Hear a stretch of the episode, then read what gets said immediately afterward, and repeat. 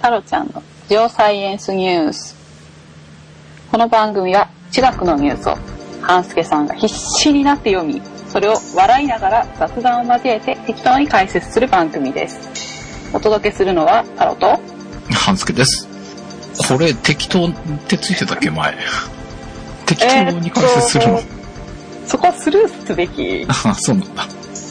軽く流しといた方がよかったのね。流しておいてほしかったですね。先週ついてたっけな、とか思ってあの、ほら、進化していくんですよ。た。そうなんだ。じゃあ来週楽しみにしてます。勘弁してください。えー、まあ、3回になりまして、この番組早いね、リアクションいただけるのが、そうです。結え構ツイッターの方とかでも、えー聞いてますっていう風にいただいてますよ。たくさん。うん。えーあの、知り合いからも、あの、ツイッターでう反応もらいまして、ん。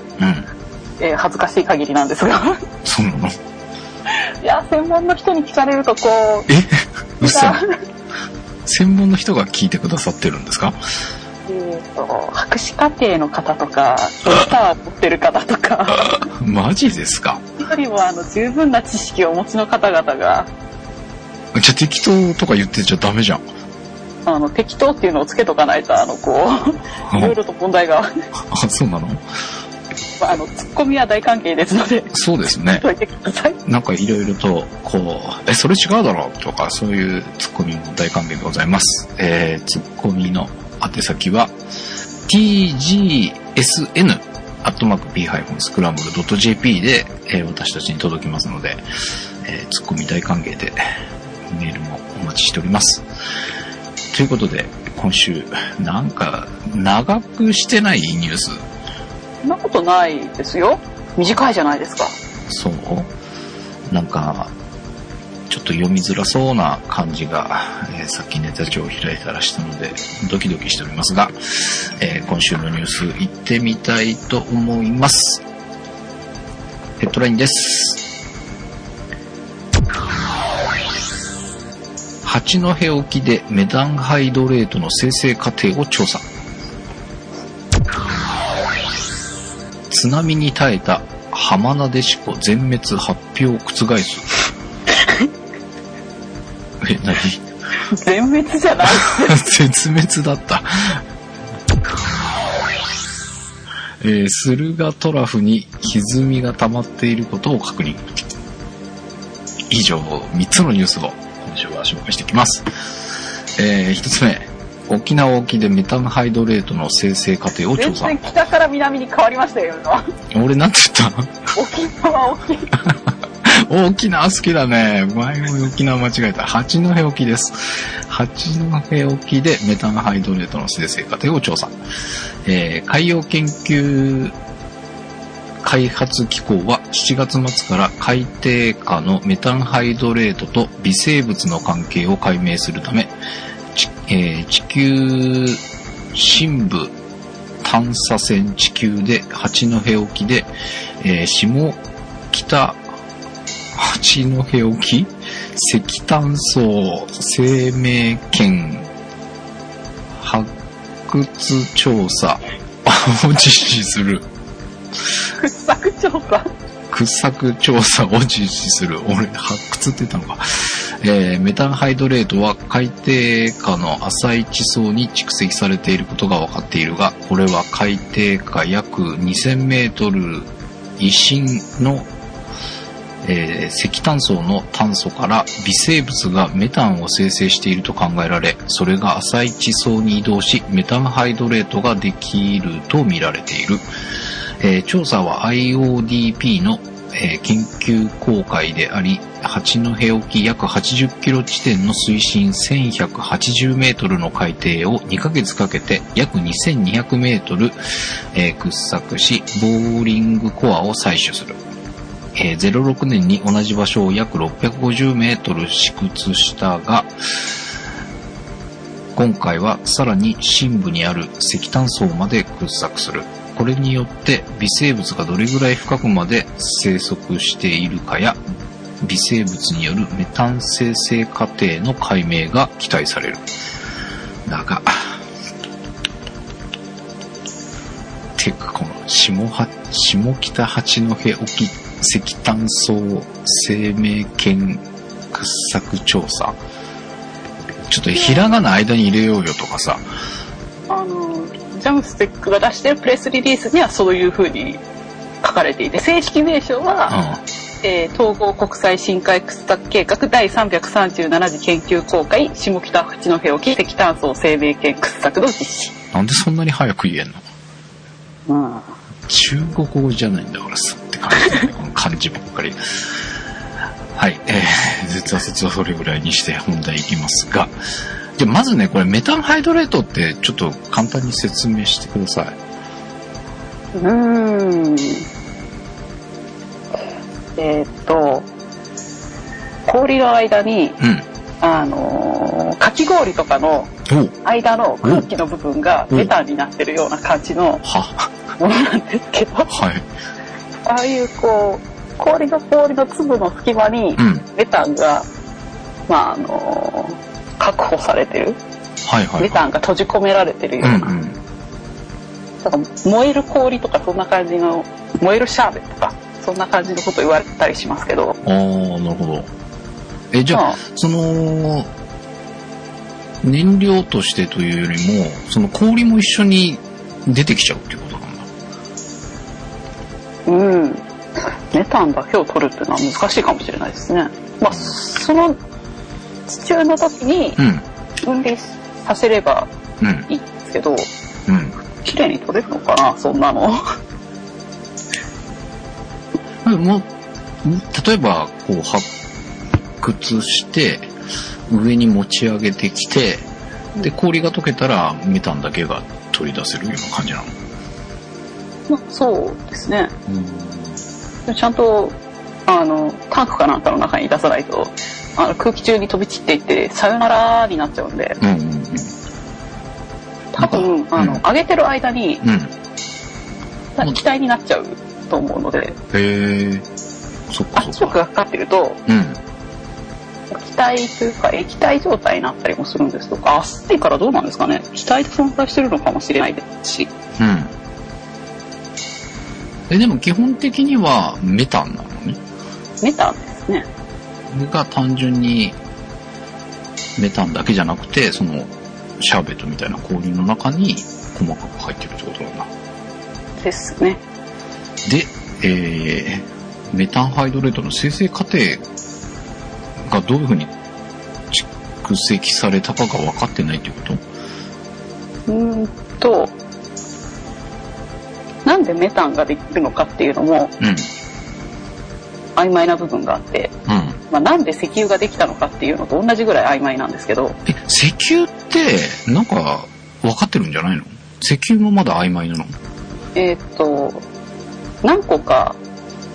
でき方があるって言われてますねあ、そうなんだ。えー、なんか、微生物とかがこう、沈殿したものが圧力かかってみたいな、そんななんか話でもう解明されてるもんだと思ってた。えーっとそういう説もありますてか多分そうやってできたものもありますああ。えー、でそれも、以外もあるみただ。いですね。へえ。知らんかった。うん、でまあメタンハイドレートは、うん。その地下にこう植物とかそういった炭素を持った有機物が埋まってうん。で深いところでうん。微生物がどうやらそれを食べて分解してメタンにして放出しているらしい。はいはいはいはい。でそこからメタンがまあ地層地をこう移動していって溜まりやすい場所に溜まるはい、はい。それが浅い部分でそこでメタンハイドレートになってるうんうん。だろうっていう言われてて、それを確認するために掘ろうっていうこおとーみたいですね。じゃあこれはメタンハイドレートを採取するというよりもその生成過程とかっていうのを解明するのが目的な感じなのですね。うーん生き方が分かると、まあ、あと、まあ、出来方が分かるとどういうところにできるのかとかが分かりますしうんあと微生物がどういうふうにしてメタンを作ってるのかが分かればうんうん地上でそれをやればあの簡単にメタンが取り出せるっていうああなるほどねのもあるし、それはよ、なんていうの、魚の養殖みたいな感じでできちゃうかもしれないってことできるかもしれないですよ。あの、へー一家に、こう、水槽1個あってう、ん。ここからどんどんメタンを出して、こう、それで、あの、炊事をするとか、ああ。風呂沸かすとか、はいはいはいはできるようになるかもしれん。い。なるほどね。どんだけ必要なんですかね。 うん。ええそれ解明できるといいですね、ほんとね。そしたらなん、すごいじゃない。うん。一家の家電、ね、電力賄えるぐらいなん か、メタンが生成できたら、すごいね。まあ、あと、これ、2000メーターぐらいのところに、その、気炭素があるのが、うん大体あっていて、うん。ただ、そこで微生物がそれを食べてメタンにしてるってことは、そこに微生物いるってことなんですけど、うん。あの、そんなに深い場所から微生物って発見されてない。ああ、はいはいはいはい。一番深くても1600メーターとかそんなぐらいじゃなかっあ、でもそんなに深くでもいた。いるるのんですよ。へえ。信じられないことに。おう昔いないって言われてたんですけどね。おうおうおうへえ。そっか。いや、なんかね、あの、つい最近なんですけど、この崖崩れみたいなの起こしてるところにはい地層が出てたんですよ。おお。おおと思って、こう、しばらくちょっと眺めてたんですけど、上の方って、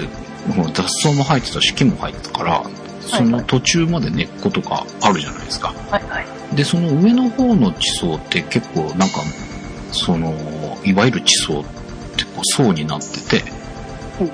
なんかいろんなこう砂利っぽい層があったり、粘土質っぽいのがあったりっていうのがこう重なっていくんですが、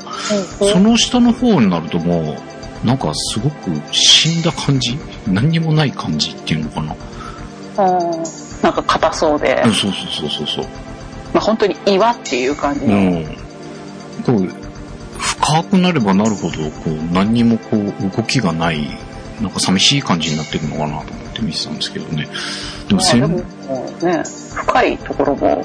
マントル海流とか動いてますからね。ああ、そこまで行くとね。だけど、なんか、 あの、そこまで行くとじゃなくて、うん、あれも動いてるって言ってものすごいゆっくり動いてますから。うんうん。いや、なんかすごい深いところって、こう、生き物がいない感じになっちゃうのかなと思って見てたんですけど。でも、1600とか、そんな深くでも、微生物がいたりするんだ。今回も2000メーターぐらいまでいるんじゃないかっていう。おうおうえーでもなんかこう、それもあれなんじゃないもともと浅いとこにいてそういうのを生成されていたのが、なんかの地殻変動とかで下に潜っちゃったから深いとこにあるとか、そんなことではないんですかえーっと、それだと浅いところにメタンハイドレートが溜まってる理由ができなくなってしまうので、ああ、そうか。んいやいや、だから、その地殻変動とかでゴションと下に沈められない限りは浅いとこなんじゃないので、なん元か、は確かに浅いところにあったものなんですけど、うん。メタンハイドレートができるとき、メタンができるときにはうんもうだいぶ深くにないと、あの、メタンハイドレートが溜まってる層よりもうん。そうと同じかそれよりちょっと古いぐらいの頃にメタンができたと考えられるわけじゃないですああ、か。はいはいはい。で今相当浅いところにあるんでほうほう。その層ってめちゃくちゃ新しいんですよ。うん。ってことはその時にはもうあの深いところにあったあ、そっかそっか。あ、そっか。でで、上がってきてるってことか。 なるほどね。えー、でもそれがじゃあ2000メートル掘った時に微生物がいるかいないかっていうのは、でも深いところでしかできなかったら地上でなんてできないんじゃないの培養みたいなのできるのかねその微生物がうんどういうところで生きられるかっていうのをうんうん。調べないといけないですね。ああ圧力が高いところでも生きられるっていう場合は、うん圧力が低いところでも生きられるかもしれないっていうあー、なるほどね。過酷な条件で生きられるんなら 過酷じゃない条件でも生きられるんじゃないかとかああ、そっかそっか。まあでも逆に温圧力が高くないと生きられないかもしれないって、うんそうなると実験室でしか生息できないかもしれない。うんじゃあ家でメタン生成の夢はなくなってしまうかもしれないしっていうところだよね。そうですね。うんまあでもなんかこういうのが培養できて本当に家に電線引かなくても独立して成り立つとかになったら面白いのにね。そうですね。あ、この電線というか、まあ、ガスですよね。天然ガスなんで。うん。7月末からということなので、そろそろスタートしてるか、これからか、みたいなところなんじゃないかと思いますが、えー、これも続報を期待して待ちたいなと。こういうのって、こうでしたっていう結果のあれが、レポートが上がってきたりするの。こことは上がるでしょうね。とか IODP なんで、あの、必ず書いて本になって出てくるので、へえ、本になって出てくるのはい、あのネット上で読めますよ。ほー PDF であるので。はいはいはい。え、その本は、え、販売されるのそれともなんか、研究機関とかに配布されたりとかってことなのあれって販売されるのかなまあでもね、 大学にはあったんですけど、あれ売ってるのかっていうのはそういえば疑問で思ったことないですね。 買おうっていう気にならなかったの。ああ、でも書籍の方、書籍というか本の体をなした形で出てくるんだ。はい。ただ、昔はむちゃくちゃ分厚くて、うん。あの10センチ以上あって、ほうペッタ。せ、それ調査結果でしょああと調査結果のあの船を降りてすぐのあの船に乗ってる時にデータ一覧とあとうん。研究報告みたいなの2冊あるんですよほうで最近は CD ロムになってきましたへえ。あ、そうなんだ。そういう形で配布されたりするのね。で、ネットでも見れたりするんだ。 ネットでも見れますうん。まあ、じゃあこれもまた続報があったらごご紹介できるといいですね。えー、では二つ目。えー、津波に耐えた浜名でしこ。絶滅発表覆す。えー東日本大震災の津波の際に岩手県内では絶滅したとされていた野生の希少植物ハマナデシコが、えー自生地の北限とされる岩手県陸前高田市で発見された津波後に調査を行ったえー岩手県環境保健研究センターは県内での絶滅を発表していたえー、浜名でしこは海岸の砂地に生える高さ20から50センチのなでしこ科の多年草で、えー本州や九州、沖縄に分布し、7月から8月に、えー薄紫色の小さな花を咲かせる。えー同市の海岸近くの土手が野生種の北限とされ、えー野生での存続が困難として岩手県のレッドデータブックにも記載されている。えー今回3株が発見され、えー葉は青々と光沢があり、1株は高さ30センチほどに育ち、二輪の花を咲かせていた。はいじゃあこの分のしますよねいや、あ、じうん、はい。引っかかんなかったのにいいと思ったんだけど。 いや、はい。あえてスルーしてや るくそ。はい。えー、浜田でしこ。はい結構綺麗な花みたいですよあ、そうなんだ。むらちょっと薄い紫色のうん。これでもさ、絶滅って発表してたっていうことでしょはいこれって何をもって絶滅って言えるのえー、と、うんうん、絶滅っていろんな意味があるんですよね。そうなんあの種の絶滅とか時が絶滅したとかうん。うん。この場合の絶滅はうん。岩手県のあの自生地に浜名でしこの自生地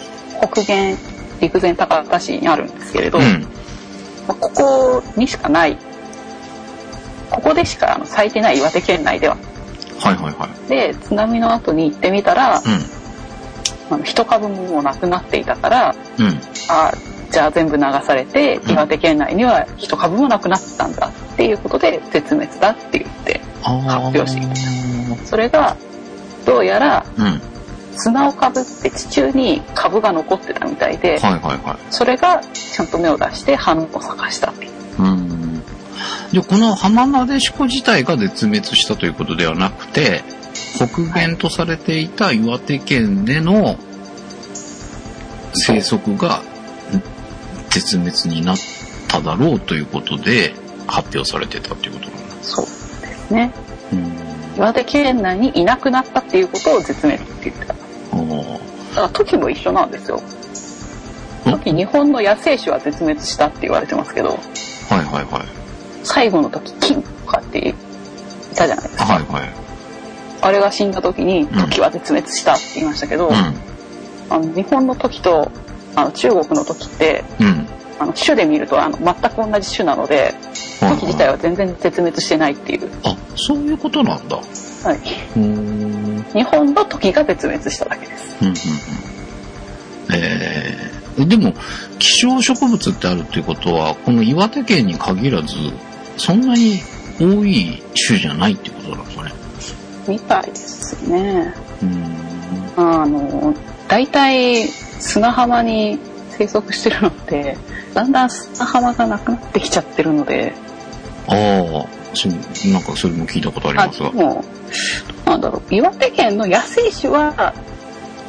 ダメだけれど、んあの多分野生種がダメでうん。普通に家で栽培する分にはうん栽培できると思うんですよ、え難しくないみたいなんであ、そうなんだ。うんだからそういう意味では絶滅はしないだろうと思います、うーん。多年草だしね。うん、なんか、え、これ、例えば、家で、こうなんか、育てて、増えたやつを、ちょっと、岩手県のその海岸だかなんかに、植えて、増えたら野生種に増なえるれ。ば野生種になりますあ、そうなんだ。そこであの子孫を残せば、うんその子孫からは野生種になるになるんだ。えー、3株しかないんだったらいっぱい植えちゃえばいいのにね。ただあの砂浜なんでよく流される、あー、そういうことなんだ。うんえー絶滅とか言ったらなんかちょっと増やさなきゃとか思うけどね。そういうことはしないのかね。まあでも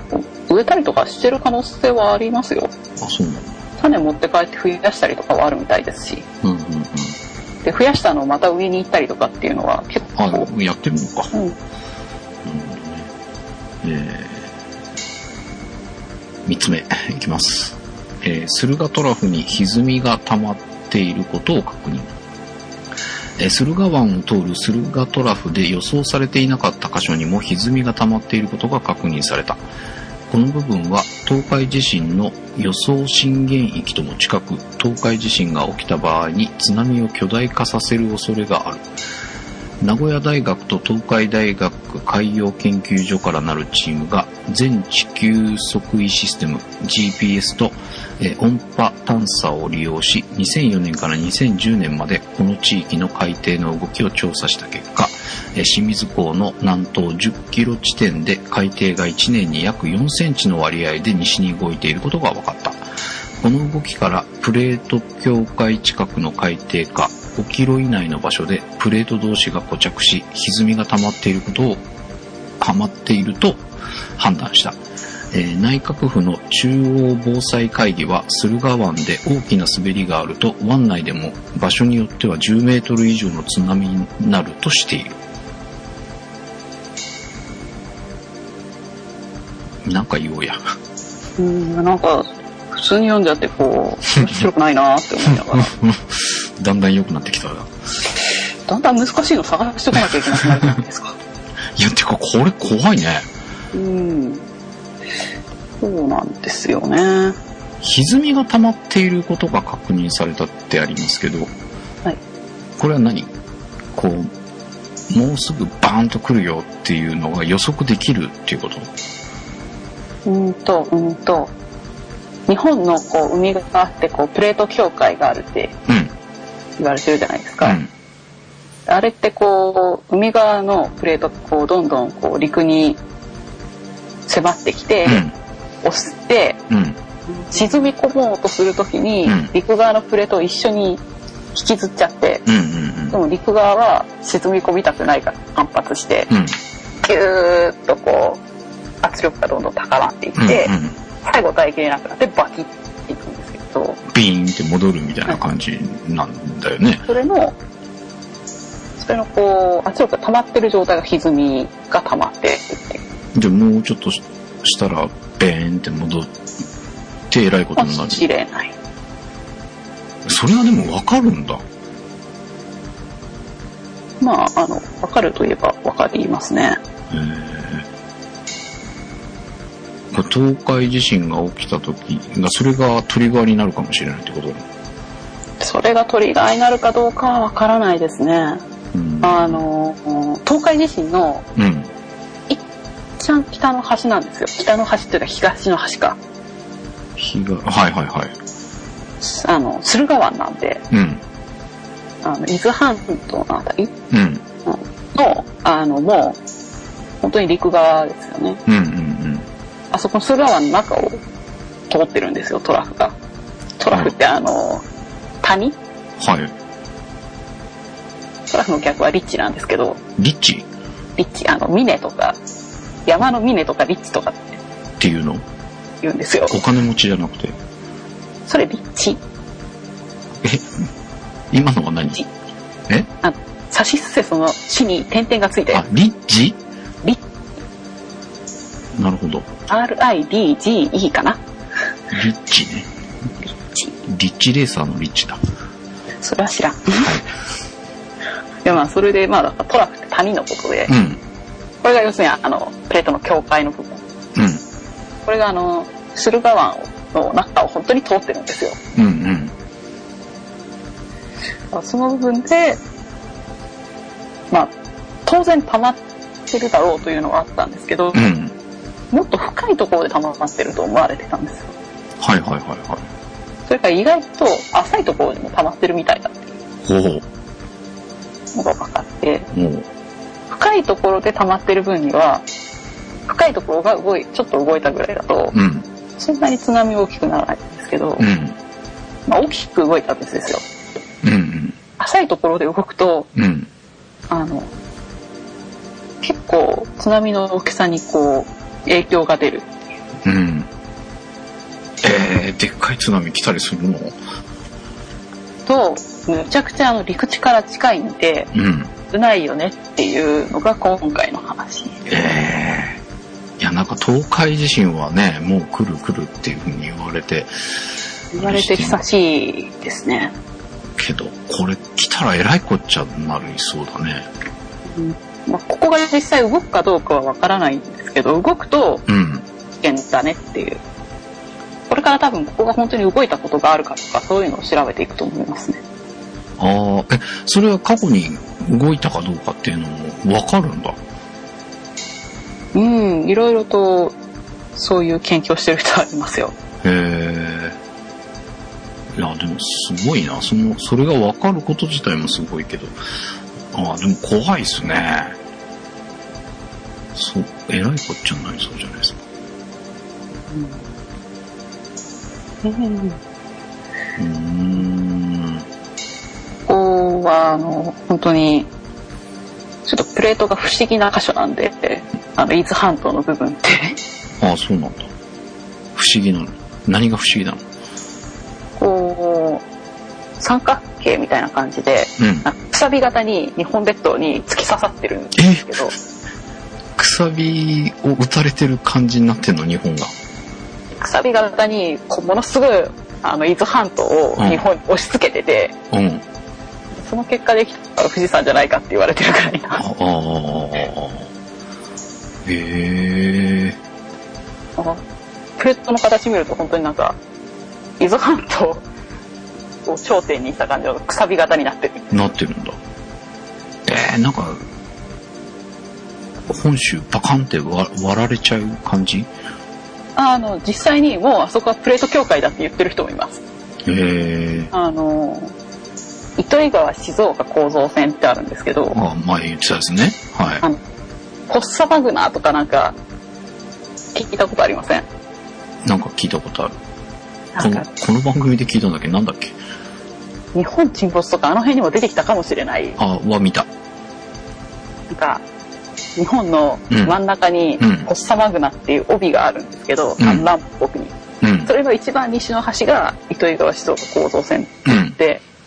で多分その辺りにプレート境界があるんじゃないかって言ってる人がいるんですようん。うん。で結構もうあのだから東日本と西日本はうん実は別のプレートだった、あ、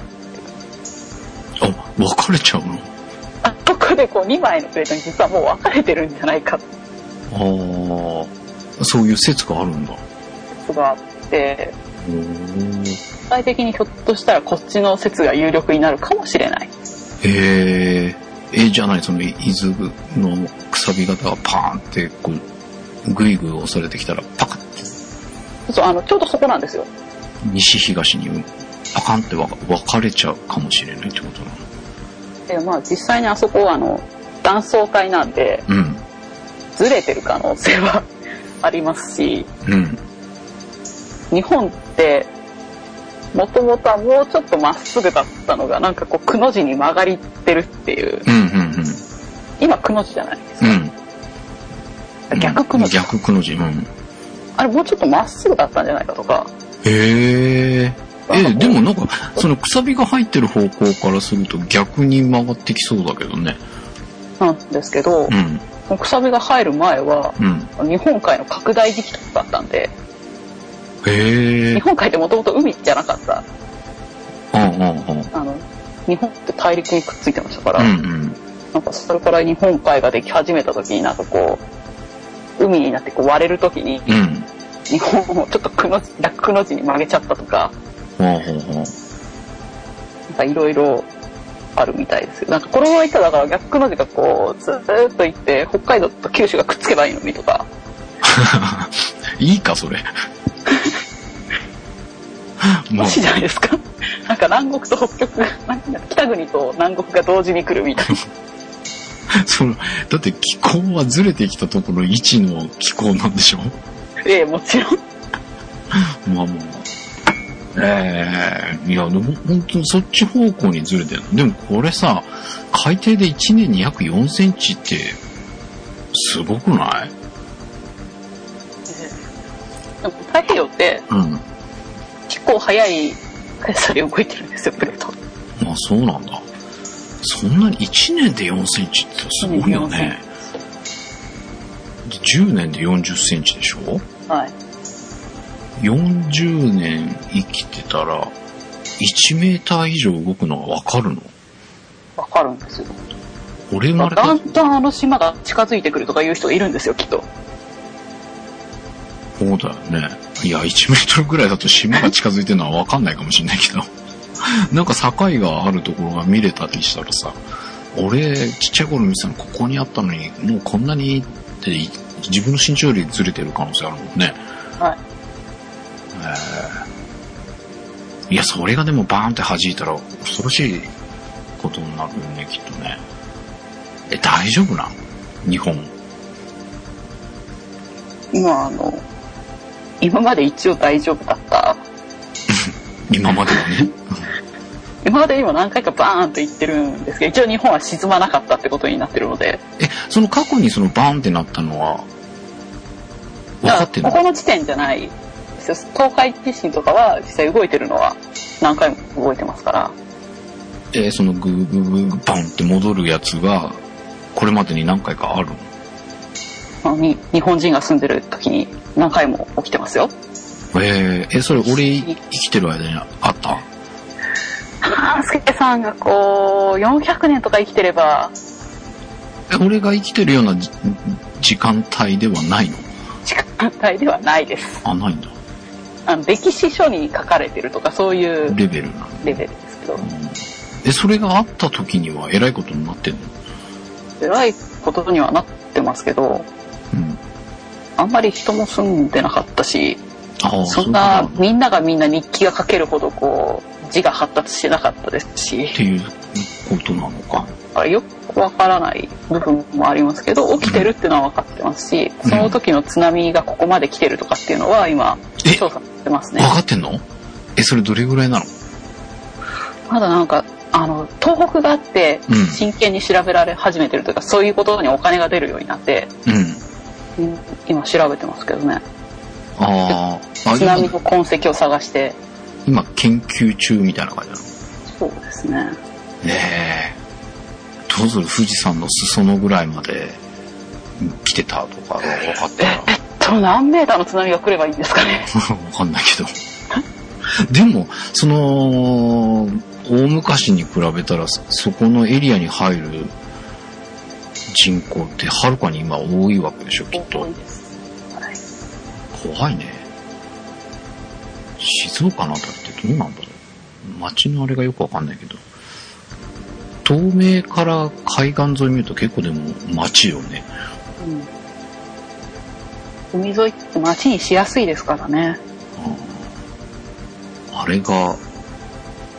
東北みたいなことになったら、もう本当同じような状況になっちゃうよね、きっとね。うんああ、ちょっと怖いニュースでございましたが、ここら辺も、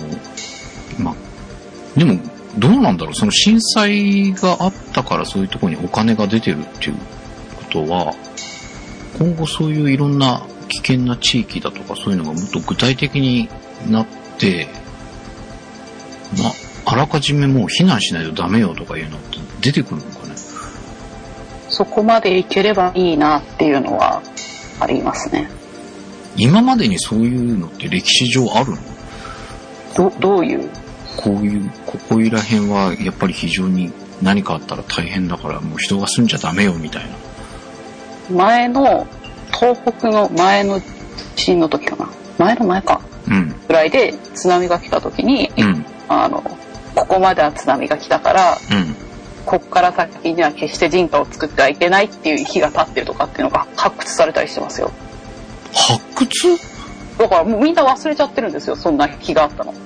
みまあ、昔の人がちゃんとここまで津波が来たから、うん責任うん。ここまで来て何人が死んだからこの先の海岸沿いには人家を建ててはいけないとかって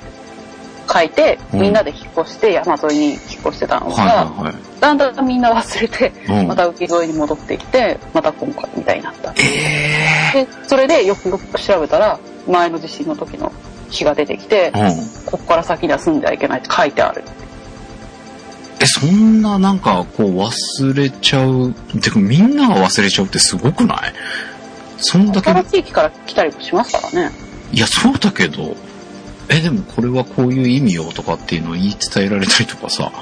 じゃあ、あの、半助さん、その地域の伝承について言い伝えられてますでいしや、ょえーでもなんか、そこの地域の行政とかが、だってもう建てちゃいけ行ない。政の人って変わるじゃないですか。しかもそれは村人が建ててますからね。ああ。えー、怖っそうなんだ。え、じゃあもう、もしかしたら他の地域でもそういうところがあるかもしれない。 あの地域でも、ここでは何人亡くなったとか、だからこの先は危ないとかっていうのが書いてある石碑は多分出てくると思います。でも、で、ここにあるっていうんじゃなくて、出てくるかもって怖いね。結構もう忘れ去られてるのはありますよね。へえ。いや、自分家の海と反対側にそんなのが見つかった日には、どうすべって感じだよね。昔本当にここまで来たんだってのがすごいわかるあーことになるので。えー、でもそれが伝えられてないっていうのはちょっとびっくりだな。間に戦争とか入ってますしねあ、そういうことか。前のが江戸とかっていう可能性もあるんでえ、でも江戸でしょだから江戸時代の自分の先祖が何してたかなんて伝えられてないじゃないですかいや、そうだけどさ、なんかもうちょっとこう、そんな大事なこと伝えられそうな感じもするじゃん。江戸ぐらいだったら。縄文時代とかだったらわかるけどさ。そんなもんなんだ。人間の。江戸時代に自分の郷土がどうだったか知ってる人って少ないですよいや、伝えないんですもんで引っ越しも多いですしね今の人たちだとえーだってそのために、こう、石碑が、だ誰かがその石碑みたいな、あれを倒したとか、なんかしちゃったやつがいけないんだよね、きっとね。タオルじゃなくてそのままでもうあの山と化してるっていうあ、そういうことなんだ。もうもうあの草が生い茂ったりとかして、まあ、みんなもうあの山に住んでてもうん。あう仕事ないからって海にどんどん来てしまったりーあ、じゃあそ海沿いの、の方が住みやすいですからそっねか、それが石碑があっても、その近辺じゃなかったら気づかずにその先に住んでしまったらわかんないのか。うんえー、でもなんかなえ、そうなんだ。で改めて発見されてうん。やっぱりちゃんと伝えなきゃいけないんだなっていうそうよ再ね認。識そうよね。何のためにそれを立てたのっていう感じになっちゃいますよね。ええー、それはちょっとびっくり。そうなんだ。じゃあそれ、そういう石標を真剣に探さないといけないんじゃないのそしたらなんか、まあだからそういった石碑とか実際のあの痕跡津波がここまで来たっていうのを、うん、痕跡が残ったりするんでそれ探してここまでは前に来たことがあるとかうん、そういうのは今探してますねみんな。うーんいや、そう、その、その石碑の場合はさ、まあ、実際にそれがあって、もうこっから先は住んじゃうと、えらいことになるかもしれないよっていうのは、なんていうのかな。えー事後のあれじゃないはい、じゃなくて、こう、事前に、ここは危ないからもう住むのやめようよ、みたいなのって今まであったのかなと思って。高台に町ごと移転しようとかっていう話はありますよあ、そうなんだ。今へーどうしても間に合わない逃げるのにっていううんうん。え、それは震災以降、小さい以降ででもあのそれのお金が半端ないまあそそううになだりろまうすね、そうだろうね。とりあえず役所とかだけでも高台に移転しようとか避難所だけでも高台に移転しようっていうえーえ、それは東北でってこといや他の地域でも東南海、あそうなんだ。うん東南海が次に起こるんじゃないかって言われてますから、うんうんうん。あ、でもそういう動きはあるんだ。ありますね国も一応なんか補助金を出したりとかはしてるみたいですねえまあそれを当てにして待ってるとうん手遅れになるからっていうので、うん自治体ごとにやってたりとかもしますしーえーそういうのが、でもね、可能性が高いんだったら本当にそういうことをしていかないと。でも偉いことだよね。町ごとごっそり移すっていうのもそう簡単にいかないだろうしね。そう簡単じゃないですねでもなんか、東北のあの状況を見ちゃったら、そういうことも本当に真剣に考えないといけないだろうしね。でもかといって、住む、うん物理的な面積があるのかどうかっていうのも問題あだろうりますしうんあの利便性的にも今の場所に交通網が全部できてるじゃないああ、はでいはい、はい。すかそこから山沿いにじゃあ全員移転したらうん。車持ってない人間どうするのかとかうんうんうん。本当にお年寄りとか本当にどどうやって積めばいいのかみたいな状態になりますよねだからライフライン含めて全部交通からないから全部もう一回整備し直さなきゃいけないそうか。